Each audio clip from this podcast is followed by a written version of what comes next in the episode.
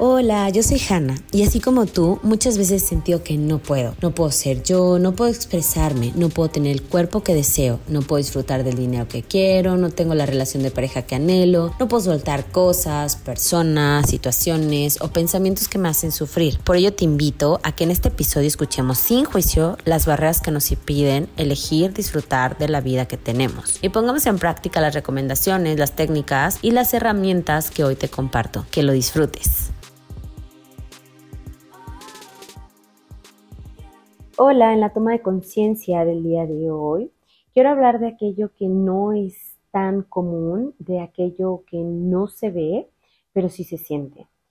Es la energía, por ejemplo. Es cuando sientes literal que alguien te ve. A lo mejor no te está tocando, pero sí llega como a sentirse tan presente, tan firme, como si su mirada te estuviera tocando y necesitas voltear y te das cuenta que esa persona te estaba viendo fijamente. De la misma forma, la energía es el que trabaja y funciona. Muchas veces no sabemos explicarlo, pero lo sentimos.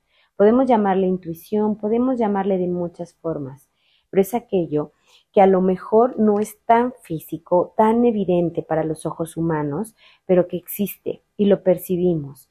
Y no cae en una fantasía, no es aquello que a lo mejor pueda explicarse. Hay una ligera línea, eso es cierto, pero con esto mismo de la intuición de los sentidos es que podemos determinar hasta dónde puede llegar esta fantasía y este pensamiento mágico y realmente ser algo tan tangible como si fuera un toque humano, un toque físico. Y es solo energía. Ábrete a darte cuenta de aquello que no se ve de la forma en la que siempre lo vemos y abrir los ojos de manera interna, más allá de los ojos físicos, escuchar más allá, ver más allá, sentir más allá.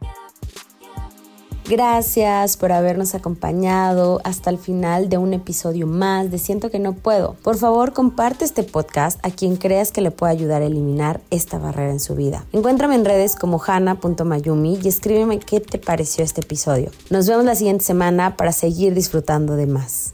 Besos.